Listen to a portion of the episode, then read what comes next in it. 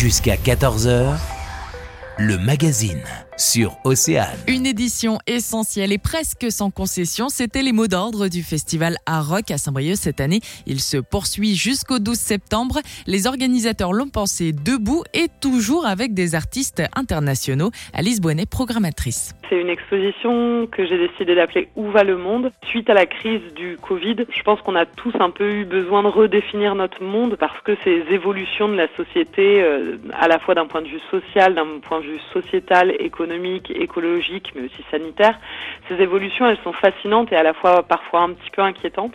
Et donc j'avais envie d'inviter euh, sept artistes à réfléchir à, à ces thèmes-là d'évolution de nos sociétés. Ça peut paraître très philosophique et très deep comme considération, mais finalement c'est fait avec beaucoup d'humour. C'est gratuit, ouvert tous les jours sauf le lundi jusqu'au 12 septembre au musée de Saint-Brieuc, les 10 et 11 septembre direction Bonjour Minuit. Avec deux soirées, la première on accueille Maxwell Farrington et le Super Omar, qui est un groupe donc mené par Maxwell Farrington, qui est un chanteur euh, australien mais basé à Saint-Brieuc.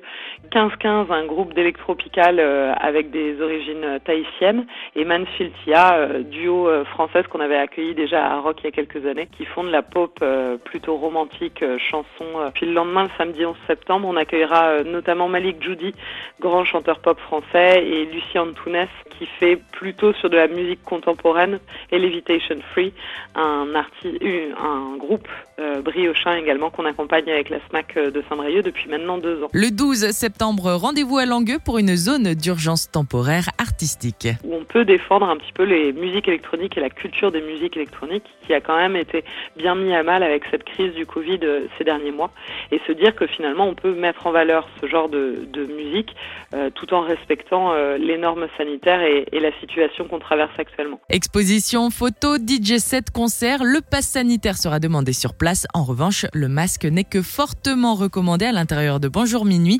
Il est obligatoire dans les files d'attente.